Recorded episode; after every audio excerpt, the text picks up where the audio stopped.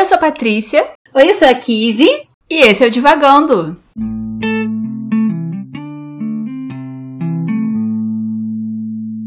Olá, caro ouvinte deste podcast. Que honra, que alegria, que prazer estarmos aqui novamente nesta, neste que é a abertura de mais uma temporada, nosso episódio 41, que não só marca né, a abertura dessa nova temporada, como também está sendo lançado no mês de agosto, quando a gente completa dois anos de podcast. Então, nós estamos aqui em festa! Estamos muito felizes de estarmos né, de volta para mais uma temporada, para mais é, livros a serem lidos, mais conversas a serem conversadas, mais assuntos a serem pensados e com muitas divagações para a gente ter aqui sobre esses livros que a gente lê e que nos tocam de tantas formas né, durante a nossa vida. E como todo, todo, todo início de temporada, né, são que ares, ares novos que, que começam a circular, é aquele, aquele sentimento de, de novos horizontes, novas coisas acontecendo. Nós temos novidades para esta temporada. Nós estamos aqui nesses dois anos aqui com muitas, com muitas novidades. Então, dentre essas é, novidades. Se você curte a gente já nas nossas redes sociais, você já deve ter visto que este podcast está de cara nova. Temos aqui uma toda uma nova identidade visual para mostrar o quê? Que esse podcast é alto astral, é alegre, é jovem, é divertido e que a gente gosta daqui e que a gente gosta de conversar e que a gente gosta é, de ter vocês perto da gente. Então, temos essa nova carinha, essa cara colorida e divertida que a gente tá muito feliz, né, de poder ter isso representando a gente. A gente ficou muito feliz com esse, com esse trabalho. E esta será a nossa nova carinha aí por um tempo. E como eu disse, como a gente gosta de papo alto astral e divagações aleatórias, é, nós estamos também entrando numa nova rede social pra gente se aproximar, pra gente conversar mais, pra gente é, poder ouvir aí o que vocês acham sobre o nosso podcast, sobre as nossas conversas e principalmente o que vocês acham sobre os livros que a gente lê aqui e os livros que vocês estão lendo também. Então, para isso, para aproximar a gente um pouco mais, nós estamos no Telegram e você pode encontrar a gente no grupo Divagando Podcast os links também vão estar aí nas nossas, nas nossas outras redes sociais, como o Instagram, o, o Twitter e o TikTok. Lembrando também que a gente, no final da temporada passada, nós lançamos o nosso perfil no TikTok. Então, estamos aí com muitas outras vertentes e muitos outros acessos para vocês falarem com a gente. E o que mais, Patrícia, nós temos nesta nossa abertura de temporada? É, como vocês estão vendo, né? Ou ouvindo, no caso, a gente é, é cheio de novidades, cara nova, formas novas de vocês se comunicarem com a gente.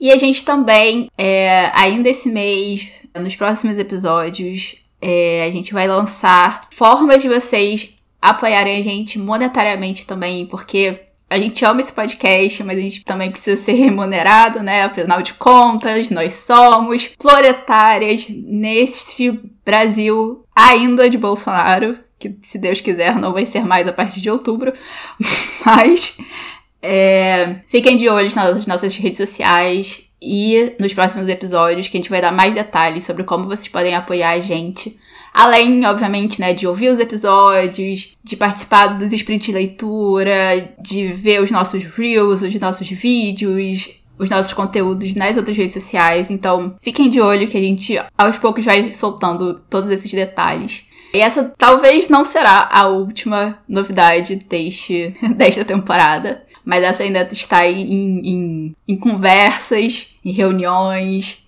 em tomadas de decisões. Então, eu ainda eu vou deixar por aqui. Mas é, é isso, a gente tá dando o pontapé da nossa quarta temporada, renovando o Divagando pra gente e pra vocês que são o orgulho do podcast, que têm acompanhado a gente, que têm lido os livros, têm conversado, têm participado e têm ouvido os episódios. E é isso, né? E a gente agora vai realmente começar, né, o episódio.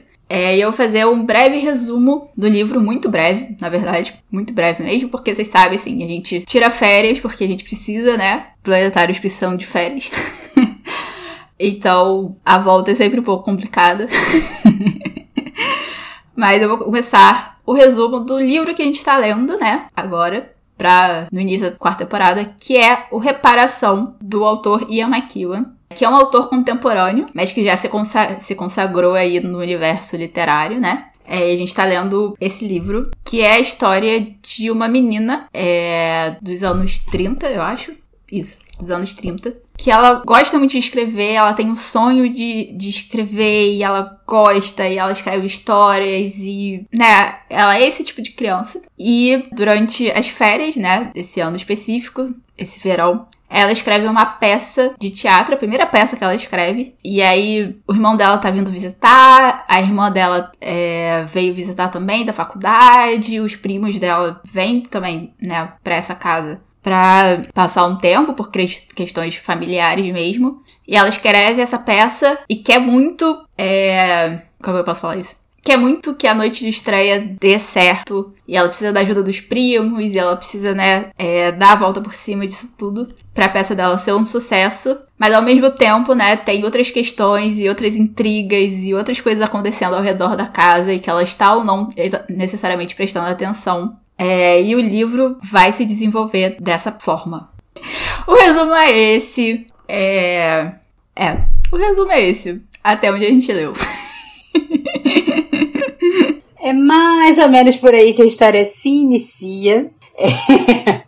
E aí, como a gente sempre começa, né? Qual, qual, é a nossa experiência de leitura, né? Qual é a sua experiência de leitura, Patrícia? Qual está sendo a sua é, experiência de leitura lendo Reparação? No caso, está sendo bem curta, porque eu só parei para ler, né, o livro dois dias, porque a gente, como eu falei antes, né, estava em ritmo de férias. e aí, para voltar, é sempre um pouquinho mais devagar. Então, assim, eu tô ainda no terceiro capítulo, mas vocês já estão acostumados, né, com o primeiro episódio, sendo, tipo, as primeiras das primeiras impressões dos livros. Esse é o nosso charme. Essa é a nossa personalidade cativante. Exatamente. Mas está sendo muito interessante, né? Porque é, a experiência de leitura, no caso. Porque é, é, um livro, né, que ele saiu em 2002, mas a história se passa nos anos 30. E o Ian McEwan é um autor maravilhoso. Já sabemos quem que colocou este livro na lista do podcast. Fui eu mesma. Mas isso não restava dúvidas para o nosso, para o nosso ouvinte. Ai, Mas eu li o, o, o Leon McEwen pela primeira vez é, durante a faculdade e foi uma escrita que me pegou, assim, de um jeito, sabe? Eu não sei nem explicar exatamente o que é, né? Que, que, que me pegou tão fortemente, né? Mas é, talvez eu consiga elaborar isso até o próximo episódio. Mas é, esse é, um, é um, um, um, livro, na verdade, que eu já queria ler há muito tempo, muito tempo mesmo. E por que, que eu queria ler esse livro há muito tempo? Inclusive, antes de ligar que ele era. Ele, que ele tinha sido escrito pelo Ian McEwan. É. Porque eu sempre quis ver o filme. Só que, é, diferente de alguns outros filmes, adaptações, né, literárias para cinema, audiovisual, enfim, é, a gente sempre fala, né? Ah, não, eu vou ler primeiro o livro e depois eu vou ver o filme. E 90% do tempo isso não acontece, né? É, ou é já um, livro que você gosta e, e né, conhece, e, enfim, e aí sai a adaptação e você vai ver. Ou então você fala que vai, ver, vai ler antes de ver e você nunca lê e você nunca vê e fica nisso mesmo. Mas esse não era, era um livro que eu queria realmente ler. É, e depois que eu li, né, outro livro do Ian McEwan, e eu juntei uma coisa com a outra, né? Tipo, ah, meu Deus, esse livro é do desse mesmo autor que eu gostei, enfim. É, ele entrou na lista de vagando, eu falei, eu vou ler, e isso aqui. E eu nunca vi o filme por isso. Eu estava esperando ler o livro e terminar o livro para ver. Então, talvez até o próximo episódio eu tenha terminado o livro. Quer dizer, pro próximo episódio eu vou ter terminado o livro. Mas eu talvez também tenha visto o filme até lá. É... Mas e você, Kizzy? Como está sendo a sua experiência de leitura? Curiosa. Vamos começar assim. Como eu disse, não é segredo para ninguém que está óbvio, claro, translúcido que este livro não foi uma das minhas contribuições para a lista do Divagando. Por motivos de reparação, eu sempre achei que fosse o nome de um livro da Jane Austen. Vamos começar por aí. Me soa, me soa. Tu escuta reparação, aí tu bota do lado de persuasão, que a gente não vai comentar neste podcast pós estreia de filme na Netflix, nós não vamos comentar. É, a não ser que a Patrícia queira comentar, mas ela sabe que eu gosto de comentar, então talvez a gente não deva. Enfim, tu bota reparação, persuasão, orgulho e preconceito. É... Razão e sensibilidade. Razão e sensibilidade. Não parece a mesma gama de livros da mesma autora? Sim. Sim, parece. E a epígrafe do livro é uma citação da Jane Austen. Então, assim, eu não vou julgar a minha própria percepção de que seria um livro da Jane Austen. É, então, eu comecei já nessa pequena decepção de que Reparação não era um livro dela. Mas, superado esse fato, né? Superado o fato de que eu não leria o livro da Jane Austen, eu tô gostando, assim, eu tô, eu tô achando interessante. É, eu já tinha lido, né, antes de começar a ler o livro, eu tinha lido algumas sinopses, eu tinha lido algumas críticas, inclusive, do filme, e, né, dessa comparação entre, entre filme e livro. É, inclusive, dizem que é uma boa adaptação. Mas, é, então eu não entrei, assim, é, eu não, não tô entrando no livro tão perdida. Inclusive, estou entrando no livro com expectativas, na verdade. Eu tenho a expectativa de que eu vá gostar do livro. Eu gostei muito da, da, da escrita do autor. Assim, nesse. Eu li dois capítulos. É, a gente tem. Eu não vou dizer uma piada interna, porque eu gosto dessa piada. Eu não sei se a Patrícia acha que é uma piada. Mas toda vez agora que eu for falar que eu vou começar o livro, eu digo: eu começarei o livro na quinta-feira, dia 4. porque foi assim que a Patrícia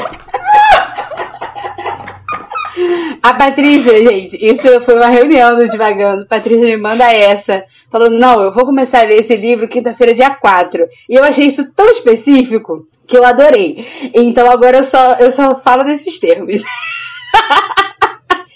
eu não comecei a ler Divagando na quinta-feira, dia 4. Eu acho que nem Patrícia começou, então a gente já começa. Não consegui, mas enfim. Exatamente, a gente já começa esta, esta temporada né? Aí com, com uma, uma, uma prévia de como será. Mas eu comecei essa temporada, este, esta leitura, assim, com essas. É, com uma expectativa de que eu vá realmente gostar, ou pelo menos me interessar pelo livro. Assim. A, a leitura em si eu gostei. É, a, a, forma como ele escreve, né? É, eu, eu tô muito curiosa para saber o que realmente vai acontecer, porque a sinopse do livro ela é muito clara, né, de que a gente vai ter esse primeiro momento na infância, onde a aquele momento que a gente esquece o nome dos personagens mais uma vez, Brione, eu acho. Isso. Não é isso? Brione. Eu odeio falar esses nomes estranhos. é, onde a Brione vai fazer alguma coisa, né? E que isso vai afetar ali os, os personagens principais ali da, da série, que é a irmã e o amigo, né, da, da família. Então eu tô muito curiosa para saber o que vai ser isso, né, que vai gerar esse esse desejo de reparação. E na minha na quarta capa do, da minha edição tem aí um plot twist meio que anunciado, que eu também não sei o que é. Então, eu estou começando o livro com muitas expectativas. Eu nunca li nada do autor. É, como eu disse, né? Eu achava que era o livro da Jane Austen, então é, eu realmente não conhecia ele. E, e aí, é, eu, te, eu li dois capítulos, né? Porque eu não comecei a ler na quinta-feira, dia 4. Mas. Mas em minha defesa, como diz a Patrícia, em nossa defesa, nós estamos em ritmo de férias, né? E aí, gente, não sei você, caro ouvinte, mas eu, quando eu tô em ritmo de férias, se eu puder desaprender que eu sou alfabetizada, eu desaprendo, entendeu? Se eu puder, não, tudo que eu li eu esqueci. Eu li, eu li até bastante nessas férias, sabia? Eu li vários livros no Kindle, Mas se você me perguntar de um, eu não lembro. Porque eu li muito rápido e. É isso, eu li só pra desanuviar a cabeça mesmo, não foi nada muito profundo, e enfim. Então, eu tô sem, sem ritmo, assim, né? Porque como eu tava de férias divagando, eu li a hora que eu queria, se eu quisesse, né? Eu não tinha aquele compromisso de ler para gravar. Então agora a gente está reaquecendo. A gente está dentro, se, se retreinando novamente para ler dentro deste curto espaço de tempo, que são aí os, os 15 dias entre um episódio e outro. Sim, sim. É... Eu acho que é um pouco isso mesmo, né? Tipo, a gente tá nessa volta que ainda é devagar e etc. É, diferente da Kizzy, eu tinha falado assim, eu não vou ler nada. E aí um milagre aconteceu, um livro que eu tava esperando muito chegar, chegou. E eu falei, então eu vou ler ele. E assim, chegou no final de julho. E eu falei, vou ler antes, né, da temporada, antes de agosto, etc. Eu consegui? Não consegui. Mas também o livro é gigantesco. Eu não estava esperando que ele fosse tão grande. Eu achei que ele ia ter 300 páginas, não 500. Mas, tirando isso, é, pelo menos me deu essa meia leitura de férias, me deu uma, uma clareza em relação né, ao meu ritmo de leitura, porque eu queria ser muito a pessoa que consegue ler um pouquinho cada dia e etc. Eu não sou essa pessoa. Eu tô tendo que começar a aceitar que eu não sou essa pessoa mesmo. E falar, tipo, não, é sentar um dia, ler o máximo possível, sentar outro dia, ler o máximo possível e é daí em diante. Eu acho que, né, como vocês sabem, né, a gente tem os nossos sprints de leitura. É, e eu normalmente sou a pessoa que tô, né, lendo nos sprints, né, na câmera, no caso, né, na live. É, isso me ajudou um pouco na temporada passada, não muito, porque vocês também ouviram todos os episódios da temporada passada, porque vocês são o orgulho do nosso podcast.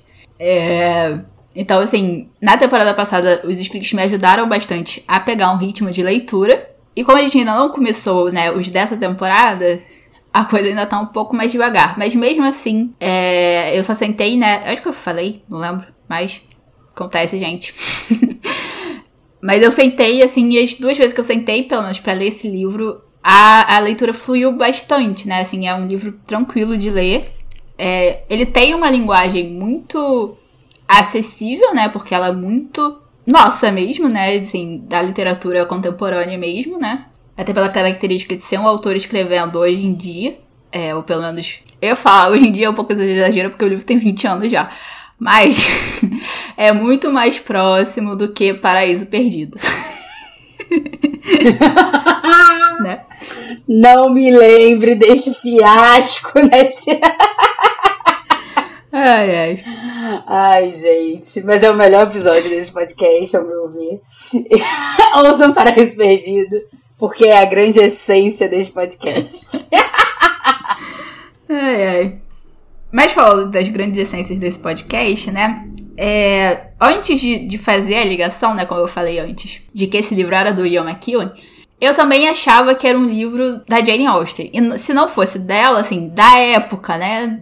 Ou então é, pensando no filme em si, né? É, realmente do início do século passado, né? Esse tipo de coisa. É, então, para mim foi uma grande surpresa fazer essa ligação, né? Que era um livro tão recente, né? Tão próximo do tempo da gente, né?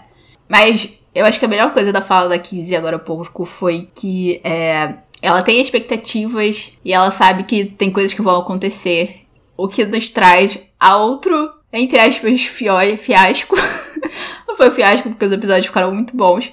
Mas não vamos ter, pelo menos nesse início de temporada. E eu, sinceramente, assim, é, se vocês já viram nas suas, redes sociais, a seleção de livros para essa temporada tá muito boa. Então eu acho que a gente não vai ter momentos como a gente teve com o The Road. onde nada acontecia. Decepcionantes é o nome. Momentos decepcionantes a gente procurou evitar nesta temporada. A gente fez uma, uma seleção de livros ali que, que desse orgulho, que desse um material bom pra gente trabalhar, entendeu?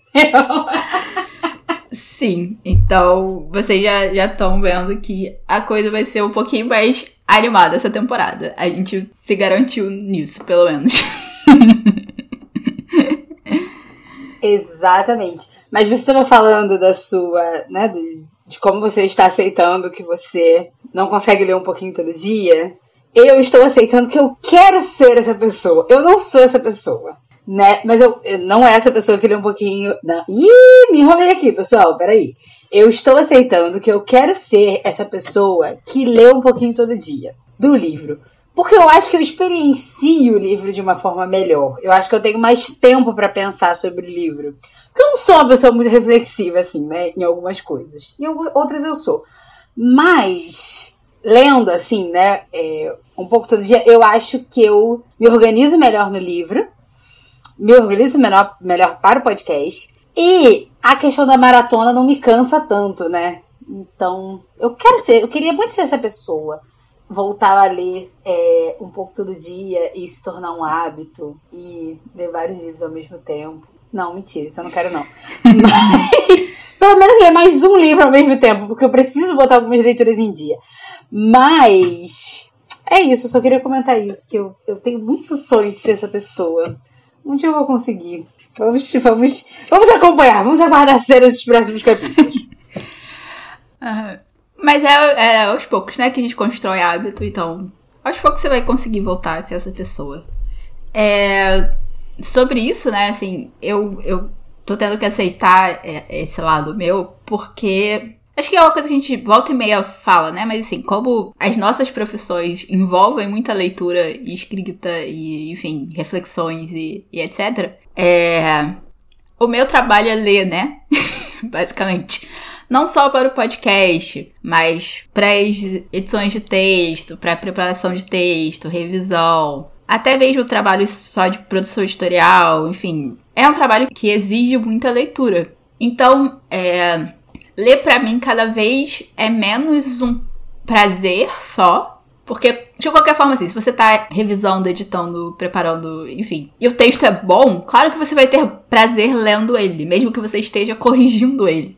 Mas a leitura, ela, há muito tempo, na verdade, saiu desse patamar, né? Só de simplesmente, ah, gosto de ler, então vou ler e, e etc, né? Tipo, é, existem coisas específicas que eu leio no meu tempo livre e que são para desanuviar a cabeça e etc. São textos às vezes mais leves, a gente nunca sabe, é sempre uma caixinha de surpresa.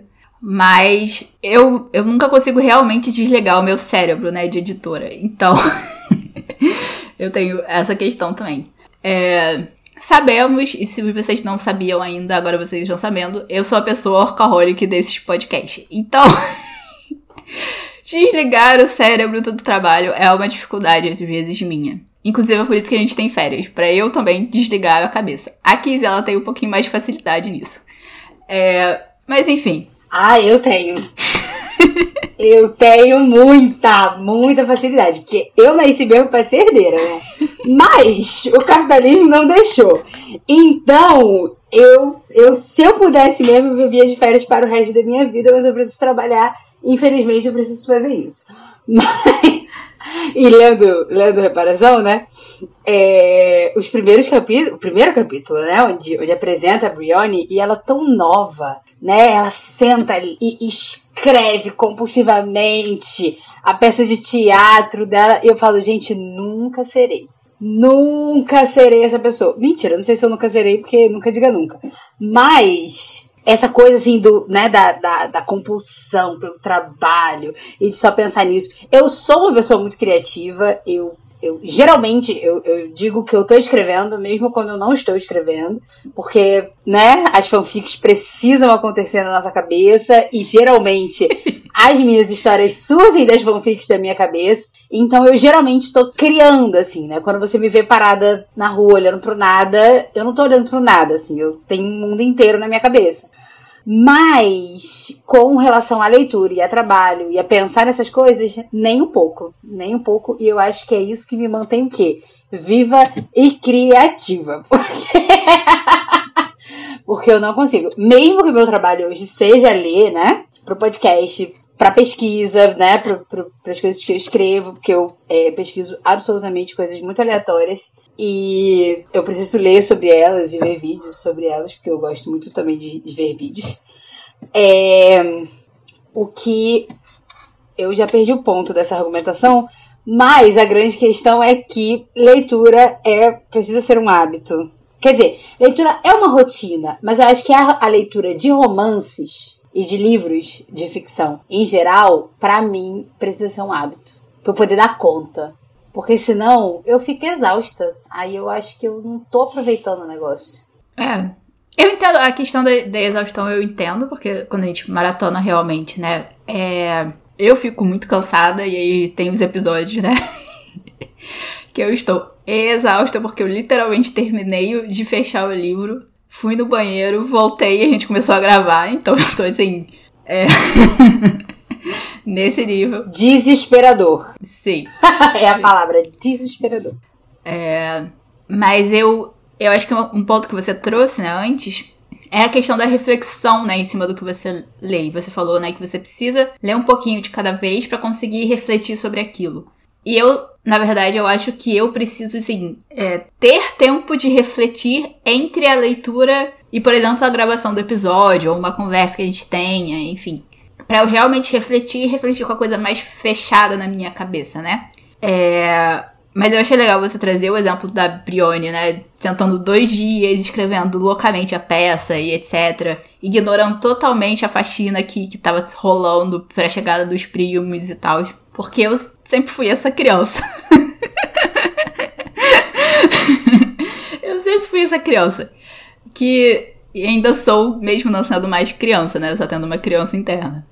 É, de, de, de, tipo, sentar e ignorar tudo e ficar perdida de verdade dentro daquilo, assim. Não é um mecanismo, às vezes, muito saudável, eu admito. Mas é a forma como eu me criei, é a forma como eu ainda, às vezes, funciono. É, apesar de hoje em dia, né, eu tentar ao máximo dividir tarefas, me organizar e tudo mais, pro negócio sair um pouco mais, é, menos desesperador, né, como a Kizzy disse. É, mas eu, ao mesmo tempo, né, lendo esses dois primeiros capítulos, eu me identifiquei muito com a Brione por causa desse. Eu vou chamar ela de Brione, porque a gente é brasileiro, a gente ainda está no, no, no clima Ariano Suassuna de, de falar. Salve, Ariano Suassuna! de falar os nomes dos, dos personagens, né? É, e ao mesmo tempo, assim, que eu me identifiquei muito com ela, né? Por isso, assim, ela é uma criança muito criativa. Ela mesma, né? A narração mesmo diz, assim, ela é uma criança controladora, ela quer que tudo saia do jeito que ela imagina que vai sair, etc. É, e eu acho que, pelo menos no livro, né, e na personagem, isso tá muito ligado uma coisa na outra, né? Essa coisa da infância, de você quer que tudo saia de exatamente um determinado jeito. E ela mesma ser uma criança, né, muito metódica, muito organizada pelo, pela forma né, que a narração vai construindo a personagem. É, isso tá muito ligado na forma como ela escreve também, né? Ali dentro. E, e eu acho que também vai estar ligado por esse plot twist, enfim. É, eu acho que uma das características principais da personagem, é, e quando eu li isso, né, tipo, esse foi o momento que, que eu fiquei assim, ah, ela é esse tipo de personagem. É quando fala que ela. Eu não vou lembrar exatamente como é que tá escrito. É, mas é que ela quer que tudo esteja organizado e, e direitinho, e, enfim, né? E aí você tem também, é, contextualizando né, para os ouvintes que ainda não leram o livro, é, o primeiro capítulo é sobre a Brione e o segundo é sobre a Cecília, que é a irmã mais velha dela. E eu achei muito interessante o contraponto que os dois capítulos têm dos quartos delas, né? Porque fala que o da Brione é tudo muito organizado, todos os brinquedos, as figurinhas, é, tudo é muito organizado e muito metódico e muito direitinho e etc. E aí quando a Cecília vai falar do quarto dela, né, depois, né, o narrador vai falar do quarto da Cecília, ele faz uma comparação com o quarto da mãe, que é tão, os dois são tão bagunçados um quanto o outro, né? E o próprio, no primeiro capítulo, fala, né, que o quarto da Briori é o mais arrumado da casa inteira. Então, eu achei muito interessante, né, isso tudo, toda essa caracterização dela. E por ela ainda ser uma criança, né, acho que ela tem 12 anos. Mas ao mesmo tempo, muito da dramaticidade, né? Eu acho que todos os livros que a gente leu já aqui pro podcast que tem crianças, né? É, ou quase todos, tem essa coisa das crianças sendo muito dramáticas, né? Tudo muito isso ou aquilo, muito preto no branco, muito, né? Tem que ser dessa forma, tudo muito fechado e etc. E eu acho isso muito interessante, né? Mas é, a comparação que eu queria fazer é porque, tipo, eu lembrei em algum momento que eu tava lendo alguma coisa da Brienne e eu pensei muito na Jane por algum motivo, apesar de serem personagens muito diferentes é, e de serem, como eu posso falar, contextos muito diferentes também, contextos familiares. É, a vida da Brione, ela é muito, né, pacífica, ela é muito calma, ela é muito certinha, muito pura e muito inocente. E, e tudo que é caótico, ela, ela despreza e ela não gosta, e, enfim. É, ela não quer que aquilo pertença na à vida dela. Que é um pouco diferente de tudo que acontece com a Jenny Eyre, né, no livro. Mas é isso, assim, eu, eu eu pensei muito nisso, principalmente lá do primeiro capítulo, né? Em relação a Brione, que é a protagonista, personagem principal, enfim. e você, Kizzy? Eu tenho gostado muito, assim, da, caracteriza da caracterização da Brione. Inclusive, assim, senti um pouco de, não sei, pena, mas assim, tristeza mesmo. Me compadeci muito com ela nessa nessa ânsia dela de controlar as coisas e das coisas saírem como ela imaginou e ali, porque ela né, escreve essa peça aí em dois dias, né, ignora toda a faxina e tal, e, e, cria uma expectativa porque esses primos vão chegar e ela vai poder encenar essa peça pro irmão que também tá chegando, né? Então tudo isso vai criando uma expectativa nela, e aí quando ela se vê ali prestes a realizar, ela vê que vai, não vai realizar do jeito que tá na cabeça dela, né? Então ela vai ter que ter ali um ajuste de expectativas. Então eu, me, me partiu um pouco o coração, né? Esse, esse momento onde ela teve que ajustar ali algumas expectativas, porque a peça não depende só dela, né? Para ela ter essa peça funcionando. Ela precisa, né, dos primos, ela precisa, né, que, que outras pessoas colaborem então, isso foi me compadecendo, assim, no coração. O que eu já tô aqui, dois capítulos apenas, mas eu já tô aqui. Será que eu deveria ter me compadecer dela? Eu estou lendo o livro, tipo assim, eu tô gostando dessa criança, mas será que eu devo? Enfim, é... é, tá meio por aí, assim. Mas é, essa caracterização dela, né, de, de ser controladora, né, de, de tudo ter organizado e essa essa recusa mesmo que ela tem ao caos, né? E eu acho que em determinado momento a, a narração até pontua, né, que ela escreve para colocar ordem no caos, né? Ela e é, é, muito engraçado que, que tem uma hora que ele que, que, que é descrito, né? Como que ela consegue organizar esse caos na, na escrita. Então, ah, em tantas linhas você consegue dar conta da infância da personagem. Em duas linhas você consegue dizer que ele correu, né, cavalgou intempestuosamente, né, com palavras difíceis, que ele cavalgou, né, tal. Então, assim, é, e aí, em cinco páginas, você dá conta de uma história inteira e tudo que estava caótico fica organizado, porque termina, você sabe o final e você organiza né? E tudo aquilo faz sentido, tudo que era o caos passa a fazer sentido. E eu me identifiquei muito com ela nisso, assim, né? É, inclusive, foi tema da minha terapia, ultima, tem sido tema da minha terapia ultimamente, todo esse processo criativo, né? É, para quem acompanha a gente nas redes sociais, é, eu terminei, né, de escrever um, um, minha série de contos, né, que eu, que eu venho publicando aí desde o início de 2021. Então, finalizar esse projeto tinha muitos anos que eu não finalizava um projeto mesmo. Então eu venho pensando muito sobre isso, né? Sobre o que é esse, o que é esse processo criativo, né? E para mim, né, as conclusões que eu venho chegando é justamente isso, colocar ordem nesse caos, né? Eu não sou essa, essa escritora, né, como a, a, a Brione e a Patrícia, né? que senta aí durante muitas horas e escreve muito e, e gosta de ter essa, essa experiência mais intensa, é, eu acho que eu acredito muito nessa, nessa ordem e, e, colocando ordem aos poucos mesmo, né? O, o, que é muito engraçado, né? Porque eu, eu sou ariana, né? O caos é onde eu vivo, né? Na verdade, eu falo com a Patrícia. Patrícia, você sabe que eu sou caótica. Tudo na minha vida é caótica. Eu, eu vivo em meio ao caos. Então, por incrível que pareça, a minha escrita, embora ela seja caótica também, ela ela é essa construção do caos aos poucos, assim, né?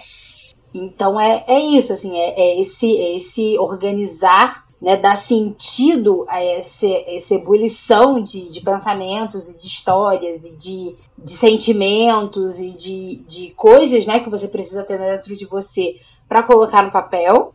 E existem várias formas, né, de você fazer isso. Você pode ser né, essa, escritora que, que senta e escreve e cria mundos e realidades e tarará, tudo ali de uma única vez ou você pode né, é, ter outras ideias, né? Nessa, nesse período de férias aí do Divagando. Eu tive aí mais um ensaio criativo na minha vida, onde eu não escrevi no papel, né? Mas onde eu refleti muito sobre a história.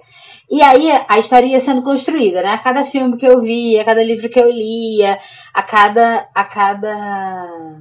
Enfim, conversas, enfim, né? A, a cada pedaço de coisa eu ia montando uma história, né, na minha cabeça. Um clichê lindo e maravilhoso que talvez um dia eu escreva. É...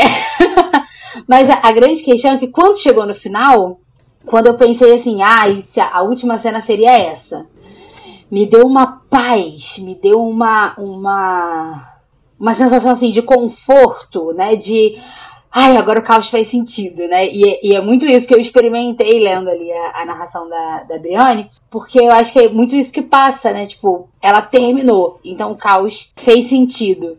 E é muito como eu me senti, né? Quando eu pensei nessa última cena. Ainda estou um pouco agoniada porque eu não pensei no nome dos personagens. Enquanto eu não penso no nome dos personagens, a história não faz sentido. Mas é essa sensação, né? De agora eu sei qual foi o arco, né? Desse personagem. O que, que ele passou, o que, que ele sofreu né? Essas coisas boas e ruins. E agora eu consegui respirar porque terminou, né? O caos acabou. Acho que, na verdade, escrever e qualquer processo artístico, na verdade, é sempre caótico, é sempre maluco, mesmo com todas as suas particularidades.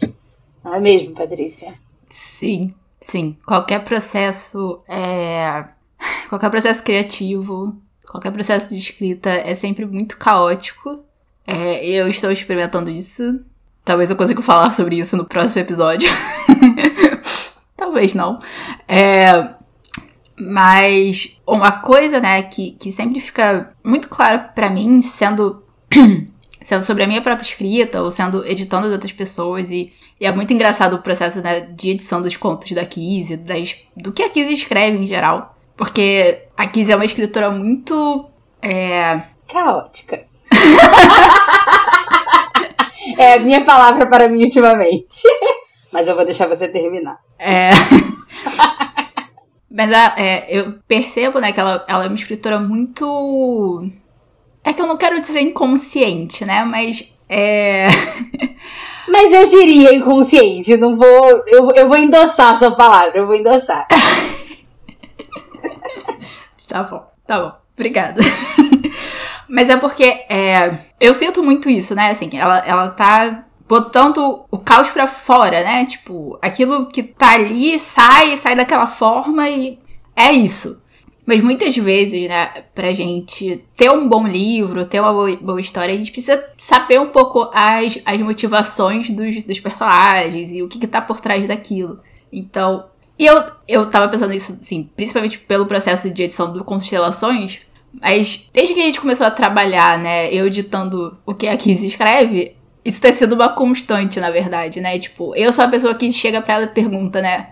Mas por que isso, né? Qual é o sentido disso? Por que o personagem tá fazendo isso e etc. É... Não é uma coisa assim exatamente necessária. É... Ou, o que eu quero dizer com isso, assim, não é que seja. É, ah, você precisa saber todas as motivações de, todo, de todos os personagens, de, tu, de tudo que tá acontecendo. E, né, tipo, a cortina é azul por isso. Não é isso que eu tento fazer nos processos de edição, né? Mas o autor ele precisa saber minimamente a sua história, né? No sentido de, de é, saber mais do que o leitor. Eu acho que as melhores histórias são sempre as histórias que o autor sabe mais do que o, o leitor, né? Mas que isso não prenda também a sua história naquilo, é, na, nesse a mais que o autor sabe, né? Tipo, é sempre. O autor sabe mais e ele sabe os motivos, mas ele te dá abertura para, né, todas as interpretações possíveis, esse tipo de coisa. Tanto que eu também não sou uma editora, né? A Kids pode falar mais disso depois, se ela quiser. Mas eu também não sou a, a, a, editora que vai bater o martelo. Não, não, isso tem que ser isso, né? Eu sempre falo, olha, pensa nisso. O que você quer com isso, né? Porque é a sua história, de qualquer forma. Mas eu tô falando tudo isso porque, para mim, né, como eu tava falando antes, os processos criativos e a escrita, principalmente, né, até porque a personagem ela escreve, elas são sempre para tirar uma coisa de dentro da gente, né? E aí, isso já fica um pouco claro, né, nessa parte como a Kiss comentou, de que ela escreve, né, para conseguir controlar as coisas, né, para ter controle sobre algo ali. Mas também fica, para mim ficou muito claro na questão, né, dela sendo a personagem principal da peça ou não, né? Porque ela tem uma prima é, e ela, né, fica pensando: ai, mas ela é muito ruiva, ela tem sardas. A Arabella, né, porque o nome da peça é Arabella em Apuros. Que eu achei ótimo. Eu acho que é isso. é esse mesmo. eu adorei esse nome. Maravilhoso. Maravilhoso. É. é e, e, porque eu tô assim, né? Tipo, eu não sei dar título para as coisas. então eu acho, tipo, brilhante.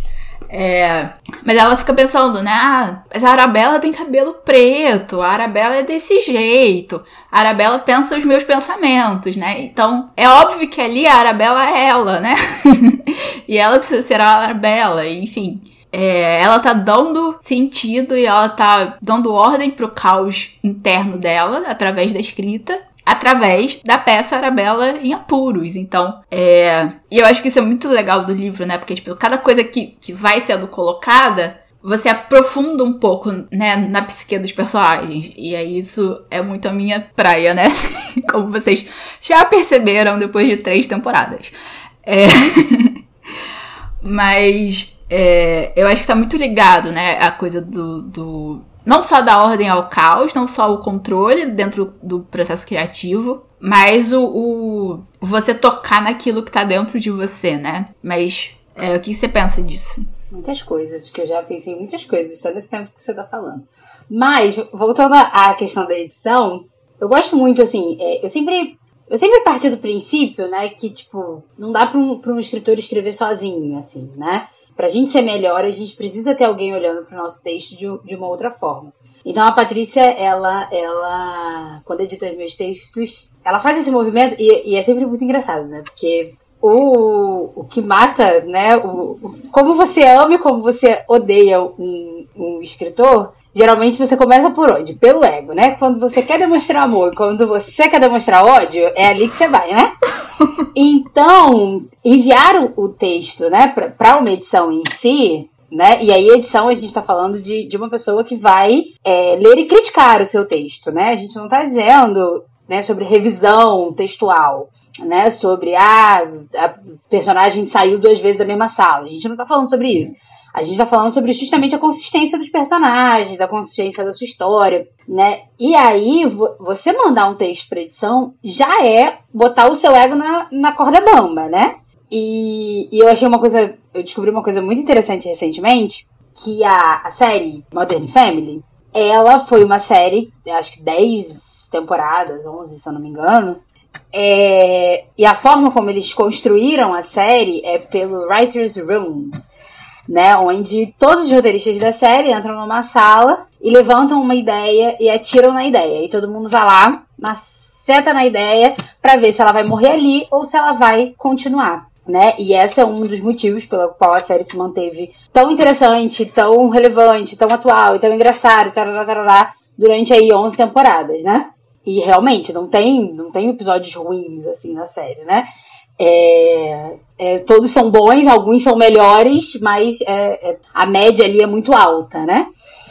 E, e quando eu, eu, descobri sobre isso, né, a pessoa que comentou, ela falou que é um lugar onde você não pode levar seu ego, né? Quem, um roteirista não pode entrar nessa sala levando isso para você, né? E eu acho que é a mesma coisa o processo da, da edição, assim. Então, sempre que eu submeto, eu mando lá meu e-mailzinho falando, Patrícia, estourando um prazo em três meses, porque é geralmente isso que eu faço, é, segue anexo meu, meu texto, eu sempre mando com o coração na mão, né? Dizendo, caraca, quando esse texto voltar, Patrícia vai, vai ter me arrebentado, Patrícia vai destruir a minha vida não vai sobrar pedra sobre pedra, não vai, vai sobrar linha sobre linha. E aí, é, esta é, é o que? O ego dizendo, então, né? A pessoa vai destruir o seu texto. Mas aí, quando volto o texto, realmente, a, a Patrícia geralmente me dá tela azul. Mas. Mas ela não destrói o meu texto, o que é uma coisa muito interessante, assim, né? Porque ela propõe é, justamente reflexões sobre isso. E aí ela me pega onde? No, no, no, lugar mais, mais sensível, assim, que é justamente o, o pensar a história e saber mais do personagem do que o seu leitor, né? Saber mais sobre o personagem do que tá no, no texto. E geralmente é, esse é um comentário padrão que eu já sabia que ia vir nesse, nesse, nessas edições dos contos. é, porque justamente porque eu tava escrevendo contos, né? E Deus sabe que eu não sou uma escritora de contos, que eu tentei com muito afinco é, dar conta desse. E conseguiu. Muito obrigada. Mas. A, a, o sendo massageado, obrigada. Mas. Mas. É, mas eu acho que é justamente por isso, assim. É, é ter alguém que entende a sua, a sua forma de escrever, né? É, eu acho que eu não. Eu, além de caótica, eu não teria me descrito como inconsciente, mas eu sei que faz sentido, assim, porque é, é, é retornar o olhar, né? E aí, uma coisa é você escrever sozinha no seu quarto para apresentar para sua família, né? Outra coisa é você escrever como uma profissão, como algo para o mundo ver. E aí, muitas coisas podem ser inconscientes, né? E aí outras não, não, não, não dá para tudo ser inconsciente, né? Não dá para você escrever ali um livro, tá, tá, tá, tá, escreveu aquela coisa doida, pronto, o mundo está pronto para ver isso, esta obra-prima e magnífica que eu fiz. Não é assim que a banda toca, né? Não é assim que, que as coisas funcionam. Então, é, já estou me perdendo porque é isso que eu faço, lembra? Eu vivo em meu caos. Mas, mas a, a, a grande questão é essa, assim, né? De como é bom né, ter o olhar e ter o olhar da Patrícia, porque eu gosto muito dela editando meus textos. Eu penso, sempre penso, meu Deus, e se um dia outra pessoa precisar editar os meus textos? Eu não saberei o que fazer, então, Patrícia, nós continuaremos editando. Você continuará editando meus textos por muito tempo. Obrigada. É, eu não vou te largar. Obrigada. Porque é, é isso, assim, é uma construção e, uma construção também do que o, o, o editor quer que você veja, não, mas como o editor entende o seu texto, né? É, é uma coisa muito complexa. Eu falo que eu não tenho tom e talento para isso, não. Eu não é, é um estado de consciência que você precisa ter para editar o texto de alguém. E eu não sei nem, eu não sei nem falar sobre isso direito, tá vendo? Porque eu sou aqui, eu sou a pessoa que vive o meu caos. Então, a Patrícia está de parabéns. Ela editou muito bem os meus textos, ela me deu tela azul em todos eles. E realmente me fez ver como é difícil escrever um conto justamente por isso, porque eu não consigo saber mais dos personagens do que está tá escrito, porque é tudo muito rápido. É tudo muito curto. E aí dá curto-circuito. Entendi. E é isso. Se você é escritor e está ouvindo esse podcast, envie seus textos para que a Patrícia possa editar, que ela vai destruir sua vida, mas ela vai destruir sua vida com amor e carinho. ela critica com amor, isso é bom. Mas isso não significa que vai ser fácil, porque não vai. Ai, obrigada pela propaganda. Obrigada, eu agradeço, tô precisando, inclusive. É... Mas é, é, eu acho que também é, uma coisa que a Kizzy falou, né? Eu acho que depende do escritor e depende do, do texto em si, né? Assim, é, a Kizzy, eu, pelo menos assim, pessoalmente, né, e como editora dela, é, os textos da Kizzy não vão funcionar se ela não tiver, né, mais como eu tava falando antes, mais conhecimento do que o, o, o leitor dela. Então ela precisa conhecer um, pouco mais, né? E aí é nesse sentido que, que é, eu também edito os textos dela. Mas tem escritor que vai sentar e vai escrever e vai ser tudo inconsciente e tal, e vai dar certo, né? E vai funcionar e, e vai ser. É, vai se publicar e, e, e, o texto vai estar certo, o, o, o livro dele vai dar certo. É, porque uma coisa que, que é importante, né, e a Kizzy falou, o editor ele precisa saber o que aquele texto precisa, né? E assim, eu falo em geral dos textos da Kizzy, né, dos romances dela, dos contos dela, porque a gente vem trabalhando há bastante tempo juntas, né? Então eu já conheço a Kizzy, a gente é amiga, então eu conheço ainda mais ela. Então eu sei que. Eu sei o que o texto dela precisa, né? Mas o que o texto dela precisa não é o que outro escritor vai precisar. E aí, como editora, né? E como editores, em geral, no mercado editorial, é, estando ou não dentro de uma grande editora, eles precisam ter, saber, né, o que o texto precisa em si para dar certo, para funcionar e para ser um bom livro, e, enfim. É, então, se vocês quiserem, você, escritor, quiser me mandar o seu texto para edição, eu não vou prometer que eu não vou te dar tela azul. Mande uma mensagem nas redes sociais. Mande uma mensagem nas redes sociais. É... Você me encontra neste link. Me mande um e-mail, o meu e-mail profissional, que ele está no, na minha página pessoal do Instagram, se vocês quiserem, mas enfim. É, como eu estava dizendo, eu não prometo que eu não vou dar tela azul em vocês. É, mas se você está sentindo, né, que você precisa. É, se você quer realmente melhorar, né, o seu texto e, e precisa olhar para ele de outra forma, encontre o seu editor, né, e faça esse trabalho, né, de de ver o que o seu texto precisa, né? E uma coisa que e aí, para qualquer pessoa que trabalha com texto, né? O nosso olhar ele fica totalmente é, viciado, né? Chega um ponto que a gente não sabe mais, né? É, é por isso que né, o original vai para ser editado, e, da edição ele é preparado, e da preparado ele é revisado, e, e né? É, precisa passar realmente por muitos olhos, né? E por muitas pessoas e por muitas visões diferentes para aquele livro chegar no final, né, da sua melhor forma, né, da forma mais eficiente não é a melhor palavra, mas da sua maior potência, vamos colocar assim, né? É, eficiente é, é uma palavra muito capitalista para a situação. Ai, ai. Mas, é, eu não sei se eu, eu, efetivamente disse isso, mas eu me lembrei do que eu queria dizer quando eu dei o exemplo do Modern Family. É que submeter um, um livro né, na, na edição, um texto para edição, é justamente deixar o ego fora disso, né? Porque eu, eu entendo, e aí eu, eu sou essa pessoa, assim, eu me treino muito para não ser mas eu sou a pessoa que eu termino de, de, de escrever, aquilo ali é meu filho, aquilo ali saiu de mim. Eu não quero que ninguém bate defeito. Eu não quero que ninguém, né, ninguém fale mal. Eu, eu me ofendo, assim, né? Porque aquilo é meu, né? Tipo, saiu de mim, saiu da minha cabeça. Fui eu que digitei cada palavra, sabe? E aí, a partir do momento que você, né, coloca o, o, o livro pra alguém editar, é você saber que você vai ser criticada. E aí você não pode levar pro pessoal. Né? Não é porque a pessoa não acredita no seu potencial, né? Não é porque você é o melhor escritor do mundo que tem de tudo e, sabe, só você é capaz de compreender essa história. Porque se só você for capaz de compreender essa história, você está fazendo isso errado. Pelo menos eu estaria fazendo isso errado, né? Porque se eu estou escrevendo uma história para uma outra pessoa ler, a outra pessoa precisa ser minimamente capaz de entender o que eu quero com essa história.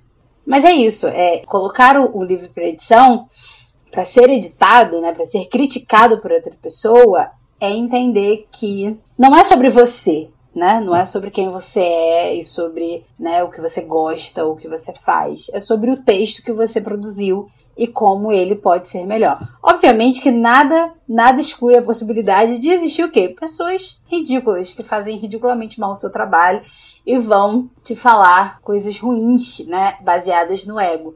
Mas aí cabe a gente ter uma maturidade também para distinguir profissionais, porque em todas as áreas existem bons profissionais e mais maus profissionais. E era esse meu ponto. é.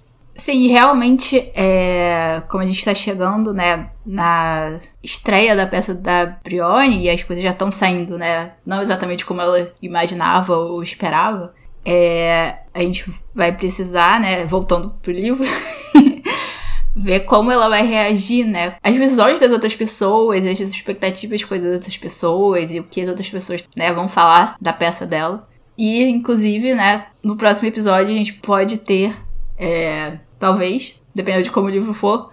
As nossas impressões também sobre o Arabella em Apuros. É... Mas é isso. Esse é o nosso episódio. Em que a gente falou um pouco sobre o livro, falou sobre processos criativos, processos de escrita, falou um pouco sobre, né, principalmente a personagem principal, a Brione Thales. E falou de tudo que, que envolve a gente, né, nesse universo dos livros e das leituras e das escritas e das edições de texto e da produção de livros. É... Ah, eu tô, eu tô muito feliz de estar de volta. essa temporada que vai ser muito legal, como a gente falou no início do episódio, né? É, vai ser muito interessante e cheia de novidades, como vocês já estão vendo. É, mas é isso. Este é o nosso primeiro episódio sobre reparação de Yamakiba. Eu simplesmente amo a capacidade deste podcast em falar sobre aleatoriedades e é por isso que a gente está aqui, pessoal. E se você quiser contribuir com a sua dose de aleatoriedades e divagações da sua mente, você já sabe onde nos encontrar? Pois se não sabe, eu vou te contar. É, nós estamos no Instagram e no TikTok no arroba divagando.pod, no Twitter no arroba divagando pod. E nós, nossa novidade, né? Como já falamos neste, neste episódio, nós estamos no Telegram, no grupo Divagando Podcast. É, as nossas, os nossos arrobas mudaram, né, desde a última temporada, mas os nossos perfis estão no ar, né? A gente só padronizou aí para ficar um pouco mais, mais fácil da gente encontrar todos eles. E falem com a gente e contem para a gente o que vocês acharam deste episódio, o que vocês estão achando de reparação, se vocês já leram ou se vocês estão lendo junto com a gente. E contem pra gente que a gente sempre adora saber as divagações de vocês. E é isso, pessoal. Um beijo e até o próximo episódio. Beijo, pessoal, e até o próximo episódio. E até os próximos sprints que a gente vai falar quando vão ser nas nossas redes sociais. Grande beijo.